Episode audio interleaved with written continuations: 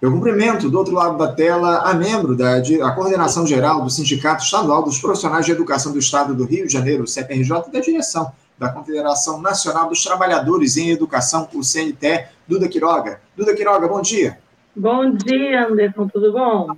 Tudo, tudo indo, né, Duda? Muitas preocupações aqui que estão colocadas em relação à situação da política do nosso país, e nesse momento a nossa preocupação, e a gente quer dividir aqui com os nossos espectadores, de respeito a essa greve, esse movimento de vocês, profissionais da educação aqui do Rio de Janeiro, porque a ofensiva da institucionalidade contra a greve legítima de vocês, do CEP aqui no Rio de Janeiro, ganhou um aliado pesado na última semana, né, o, o Duda? Quando o desembargador Ricardo Rodrigues Cardoso, do Tribunal de Justiça aqui do Rio de Janeiro, estabeleceu que a paralisação de vocês é ilegal.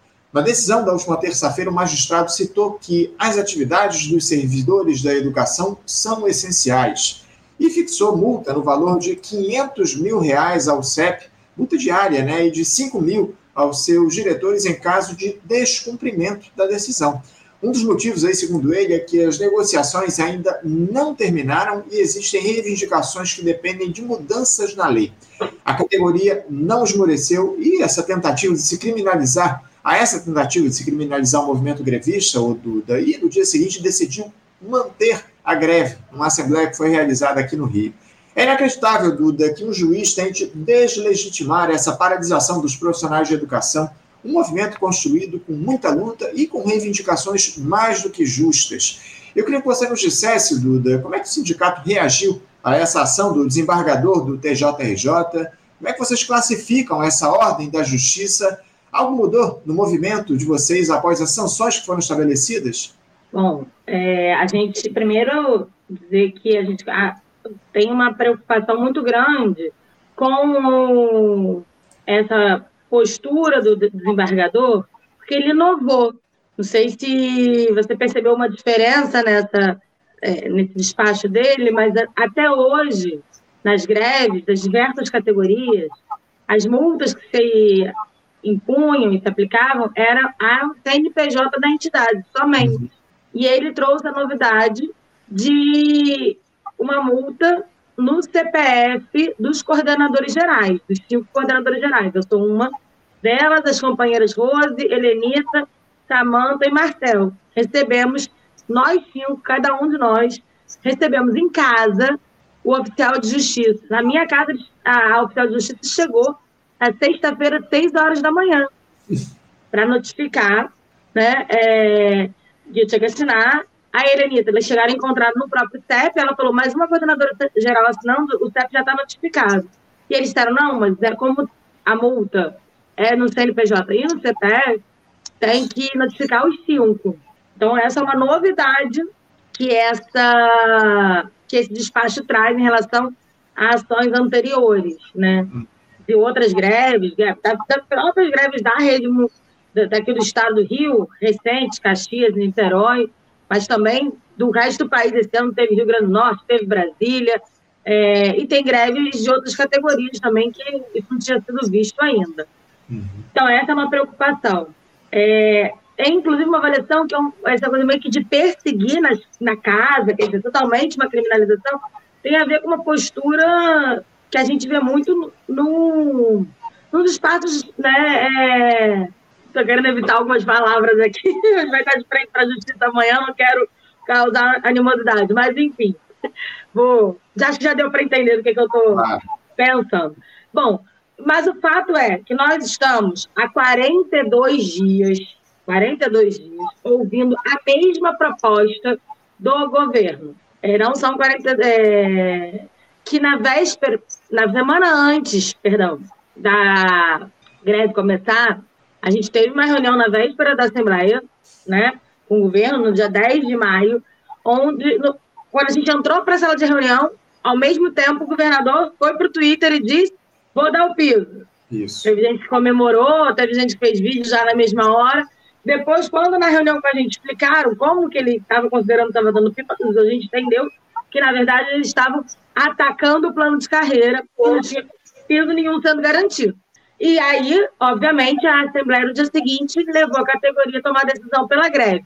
É importante a gente lembrar que a Assembleia foi no dia 11 e a greve começou no dia 17, porque Exato. também nesse despacho fala que a gente não comunicou com 72 horas de antecedência. Não é verdade. No próprio dia 11, nós mandamos a notificação para a Justiça com cópia da ata da Assembleia. E de 11 até 17, passa de 72 horas. Então, uhum. é... e aí a gente, nesse período todo, reuniu algumas vezes com a secretária, bastante vezes, até como ela mesma contou, 11 ou 12 vezes, uhum. mas a maioria foram encontros. Não foram espaços de negociação, de que a gente pudesse propor alguma coisa. Era espaço que ela levava o documento dele, quando passou a ter documento, porque no início nem documento tinha, né? Depois que virou um decreto.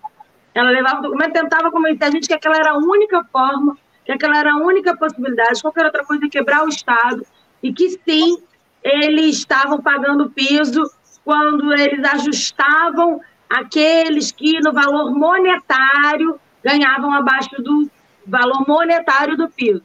Uhum. Mas, na verdade, o que eles estavam fazendo era acabar com os primeiros níveis, igualar, considerar como primeiro nível o nível em que é, o piso estava sendo pago já, vamos dizer assim. E não estava, né? Porque se o piso é para o início da carreira, é preciso que ele se, se, é, seja aplicado no salário base, no primeiro nível da carreira, e aí é, que a carreira seja respeitada.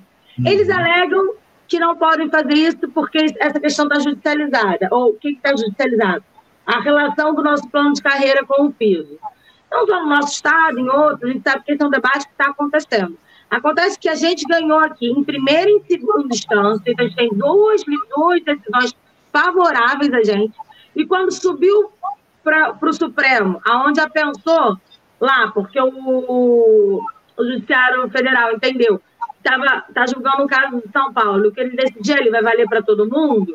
É, quando subiu para o Supremo, o, o, o desembargador daqui que deu o despacho colocou no despacho que até que tomasse a decisão final, não uhum. precisava iniciar, não, não precisava é, pagar né, de acordo com o que a gente já havia ganho em primeira e segunda instância. Isso.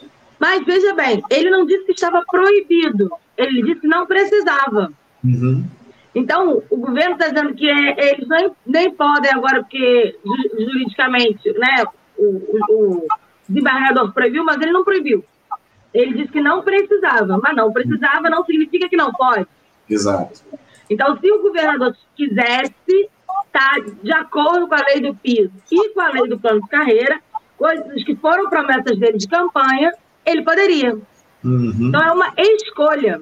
E nos choca muito, não é só escolha em relação a nós, professores e professoras, mas é, em especial a escolha que me parece cruel em relação aos funcionários de escola. Porque funcionários de escola recebem ainda hoje abaixo do mínimo no seu salário base. Uhum. Hoje, um funcionário de escola da rede estadual recebe 802 reais como salário base. Não estou falando dos auxílios, estamos falando do salário base. Uhum. a gente uhum. sabe que o salário base é aquele que a gente vai levar para aposentadoria, aquele que vai impedir décimo terceiro, que vai impedir férias. Né? Então, é o, de fato, é o que a pessoa pode se planejar. Claro, claro. É, é, é, é menos que o salário mínimo, né, Duda? É, é vergonhoso o que acontece aqui no Rio de Janeiro, essa argumentação absolutamente vazia do governador Cláudio Castro para não oferecer o reajuste para os profissionais de educação. Agora, em relação a esse movimento que houve da justiça aí na última semana, o, o Duda, o CEP tomou alguma iniciativa aí contra a decisão do desembargador Ricardo Rodrigues Cardoso, considerando a greve ilegal? Como é que o, o departamento jurídico do CEP se movimentou em relação a isso? Fez uma, um agravo de instrumento, é, questionando alguns itens do, da ação. Fizemos né, um agravo de instrumento questionando alguns itens da ação que saiu o resultado ontem à noite desse agravo de instrumento e não obtivemos sucesso. Infelizmente, foi indeferido. Além disso, tem uma comissão de profissionais de educação indo hoje a Brasília, que, graças à articulação da Confederação Nacional dos Trabalhadores em Educação, vamos ser recebidos, vamos, a comissão, né? Eu não estou nessa comissão, mas a comissão que está indo vai ser recebida pela é, por uma das secretarias do MEC, a Sueli. Eu vou achar o nome tudo certinho aqui para te dar o dado direitinho, mas vamos, vamos ser recebidos no MEC é, para com a articulação do Heleno, presidente da nossa Confederação Nacional dos Trabalhadores em Educação, para que a gente tenha essa conversa lá e a gente possa apresentar e ver se existe a possibilidade de alguma mediação da nossa confederação e, sobretudo, do Ministério da Educação, já que, inclusive, a lei do PIS é uma lei federal, né, é uma defesa, é uma lei que é no segundo mandato do Lula, lá em 2008, então, assim, é uma defesa nossa, é uma luta nossa, então estamos tentando fazer essa ponte, essa articulação com o federal, sabendo que os deputados não estão em Brasília essa semana, né? Então é só mesmo via executivo. Ontem também nós fomos até o Ministério Público protocolar é, um pedido de conversa prévia com o Ministério Público, porque o Ministério Público está chamado a sentar nessa mesa de negociação.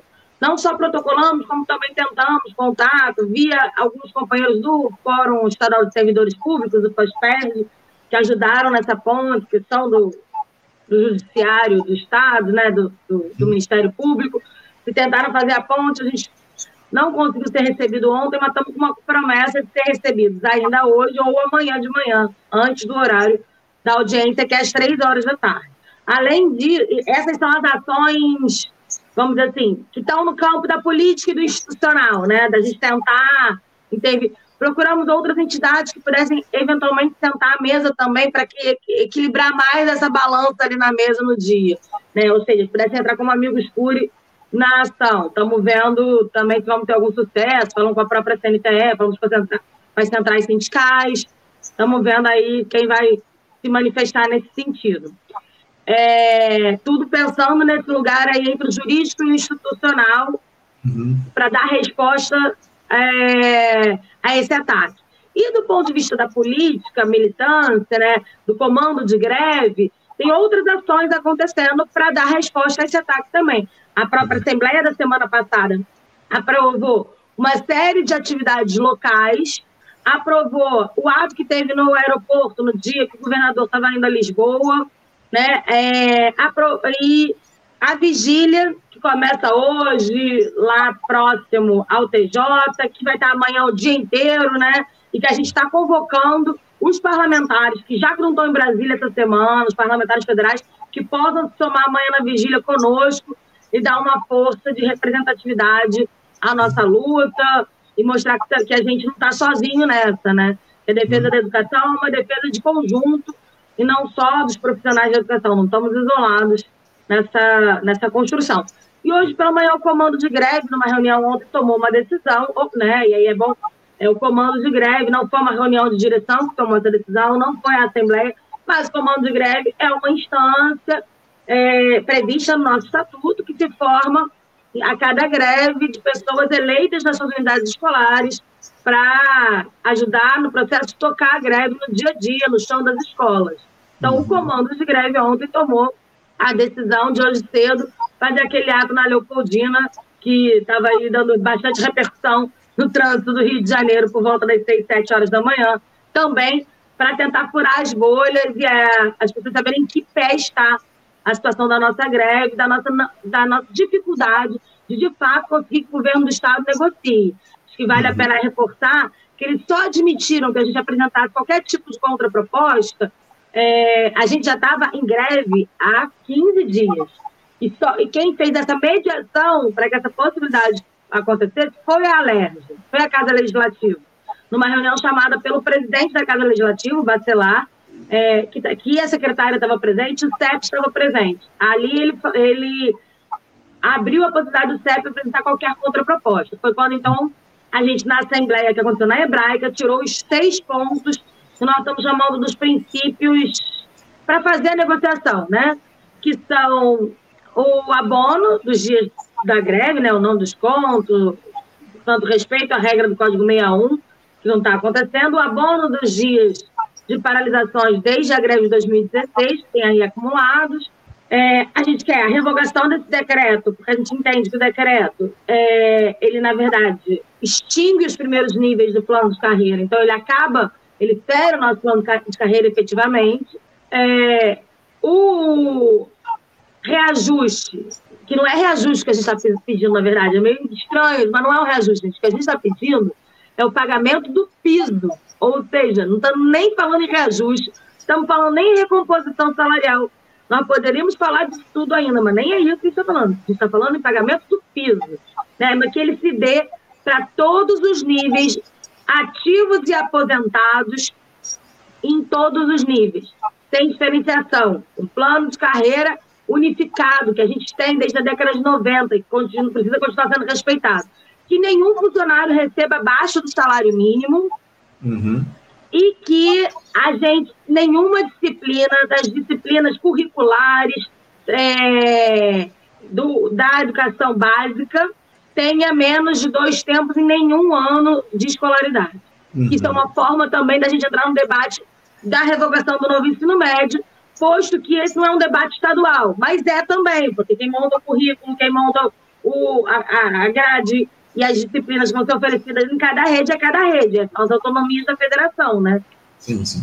É, não, são reivindicações mais que fundamentais essas de vocês, profissionais de educação, o, o Duda, a gente vem acompanhando semanalmente esse movimento grevista de vocês aqui no Rio de Janeiro, então, reunião hoje lá em Brasília com a secretária do, do MEC, vocês vão já protocolaram aí um pedido de, de audiência com o Ministério Público Estadual, enfim. É, para a gente encerrar aqui, o Duda, é, já tem uma nova assembleia marcada para definir os rumos desse movimento. É, como é que anda efetivamente essa negociação? Há algum encontro marcado, acertado com o governador do Rio de Janeiro, Cláudio Castro? Porque essa é a questão. Cláudio Castro ainda não recebeu os profissionais de educação em todo esse período está colocado esse movimento, já que já dura mais de um mês aqui no Rio de Janeiro. Há alguma possibilidade de vocês manterem esse diálogo com o Cláudio Castro? Ele abriu essa possibilidade de uma agenda uh, com os profissionais de educação aqui no Rio e fala um pouquinho a respeito dos próximos, uh, dos próximos passos, especialmente se há uma assembleia marcada para definir os rumos desse movimento, o Duda.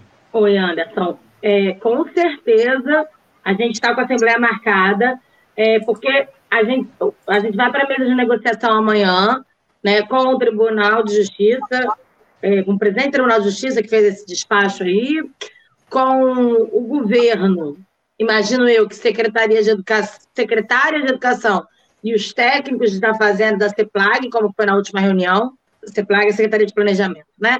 Não, não sei se vai ter mais algum secretário, é, não acredito que o governador esteja, vamos ser bem sinceros. Se ele, se ele quisesse, se ele fosse aceitar conversar com a gente ele diretamente, ele não tinha esticado a corda e levado para a justiça. Ele levou para a justiça, é porque ele não vai nos receber, é isso que eu estou entendendo.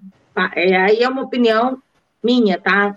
Mas eu uhum. acho que é isso. Eu acho que é esse o, o que está desenhado. É, depois, então, nós temos, né, temos as audiências 15 horas só que a gente não vai poder assinar um acordo nessa audiência. Nós vamos ouvir a proposta de acordo, é, vamos de, né, de, de, negociação, vamos intervir, falar o qual ela pode ser factível ou não, enfim. É, é uma, é, esses, essas audiências é uma audiência que a gente vai com um advogado, nem sempre a gente da categoria faz fala de fato, às vezes é só os, os, os advogados de cada lado que falam, né, não é? a gente tem uma imagem de, de, que é um espaço de negociação como se a gente estivesse na mesa com o governo lá no Palácio Guanabara. Não é. Tem as regras lá de uma ação no, na justiça. Então, são menos falas, são menos pessoas que podem falar, e aí vai construir alguma coisa ali, numa, alguma mediação sobre a greve, desde o, o, a justiça que chamou para si essa mediação é, com esse despacho da semana passada. É, e aí a gente vai ter a assembleia no dia seguinte, na quinta-feira, exatamente para poder. Aí a gente tem conselho deliberativo de manhã e assembleia à tarde, assembleia na quadra da São Clemente, às 14 horas, e aí a assembleia, essa assembleia é, vai ser assim, central para a gente discutir os rumos do movimento, para a gente passar detalhadamente o informe de como foi a negociação. O Conselho Deliberativo de manhã já vai ouvir esse informe de como foi a negociação, porque o conselho é menos gente, são três representantes de cada núcleo, de cada regional do sindicato, então você consegue que as pessoas ouçam melhor, né? Tem menos gente, não é no microfone, então, com tanta gente, dispersa tanto. E aí essas pessoas vão, inclusive, poder contribuir para repassar a informação depois do conselho e durante a assembleia em si, porque praticamente a gente não vai ter tempo entre uma atividade e outra. E aí, na, na assembleia, então, a gente vai é, decidir a partir do que veio, do que virá dessa mesa de negociação.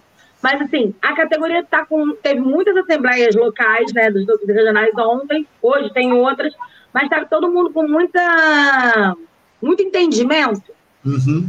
De que nós vamos sentar nessa mesa para discutir com o governo os rumos, e com a justiça, os rumos do fim da greve.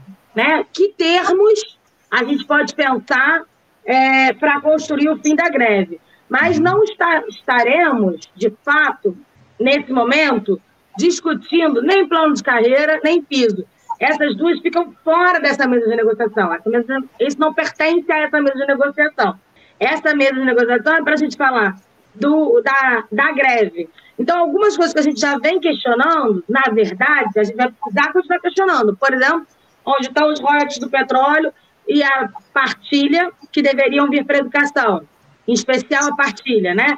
Aonde, é, como é que está sendo a aplicação do dinheiro do Fundeb. Uhum. É, e se não seria possível a gente já colocar uma cláusula nesse acordo, que o que vier de extra do Fundeb, já que tem extra para vir, que ele seja necessariamente aplicado na correção do nosso piso aqui no estado do Rio. Então, já vai indo direto para o piso. Enfim, então, uma série de questões, data, as datas de pagamento da, da, do que a gente negociava vai precisar estar constando no documento é, desse acordo. O, o repasse do Fundeb, que eu já comentei que a gente também acha que precisa constar desse acordo. É, uma cláusula de, de pagamento do piso, de compromisso nesse sentido, é, pois que a gente não vai estar garantindo ou discutindo diretamente o pagamento do piso, né? Mas ele precisa aparecer, porque essa foi a razão da nossa greve, o nosso plano de carreira e o nosso piso. Então não dá para a gente, na hora que for negociar o fim da greve, o governo achar que vai oferecer um percentual, seja lá qual for, é, e, fala, e tira multa ou nem tira multa, sei lá o que, ele vai oferecer, né? É, e achar que isso é o suficiente para a categoria ficar satisfeita. A categoria não vai ficar satisfeita com migalhas. A gente vai é, fazer a negociação, vai levar para a categoria na quinta-feira, é, sabe, quer garantir a questão dos funcionários, que é um absurdo, está recebendo abaixo do salário mínimo, quer garantir a questão dos animadores culturais que estão para ser demitidos, né, como depois de tantos anos de serviços prestados para esse Estado. É, então, assim, a gente tem uma série de preocupações que a gente pretende tentar garantir nessa mesa de negociação. Mas o tempo todo, deixando claro, é, é, tanto para o governo quanto para a categoria, que ali a gente vai estar discutindo o fim da greve. Ou né, é uma, uma mediação entre os grevistas e o governo e o judiciário.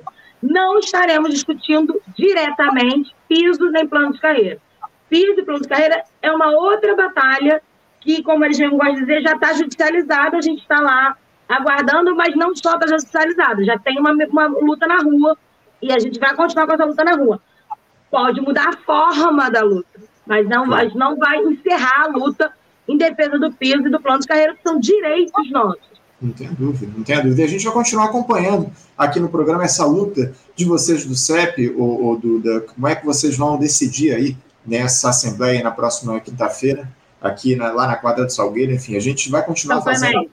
São Clemente, isso. Eu errei a escola de samba. A quadra da São Clemente aqui no Rio de Janeiro. Eu quero agradecer muito, o, o Duda, tua participação aqui conosco. Quero parabenizar vocês do CEP pela luta é, nesse movimento grevista muito importante que está colocado aqui no estado do Rio de Janeiro, reivindicando direitos de vocês é, contra essas medidas austeras do governador do Rio, Cláudio Castro. Quero parabenizar também você, porque eu fiquei sabendo que você completa mais uma primavera no dia de hoje, né, Duda? Parabéns a você pelo dia do seu aniversário, muitos anos de vida, muita saúde e muita força para a luta, Duda. Parabéns. Obrigado aqui pela tua participação. Obrigada, Anderson, tanto pela luta quanto pelo aniversário. Isso aí, valeu. Seguimos juntos, Duda. Parabéns mais uma vez. Um bom dia para você. Um abraço forte. Um abraço.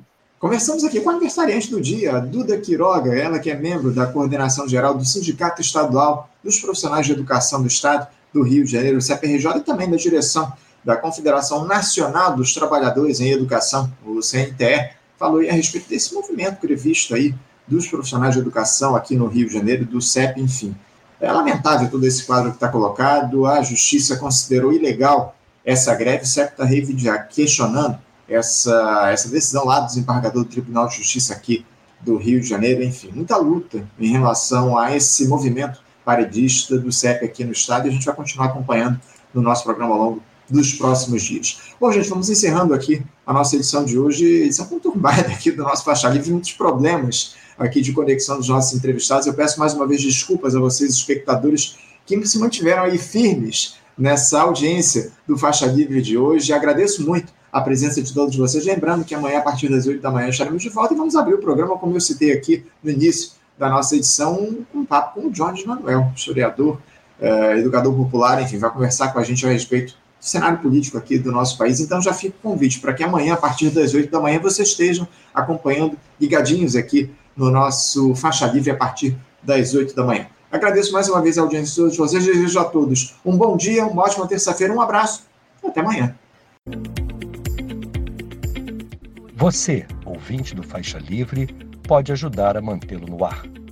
Faça sua contribuição diretamente na conta do Banco Itaú, agência 6157, conta corrente 99360, dígito 8. Esta conta encontra-se em nome do Sindicato dos Professores do Município do Rio de Janeiro e região, o Simpro Rio, uma das nossas entidades patrocinadoras, mas seus recursos são destinados exclusivamente para o financiamento do nosso programa. Você pode fazer sua doação de qualquer valor, utilizando também a nossa chave Pix, que é ouvinte@programafaixalivre.com.br. Sua contribuição é fundamental para a manutenção desta trincheira progressista no ar.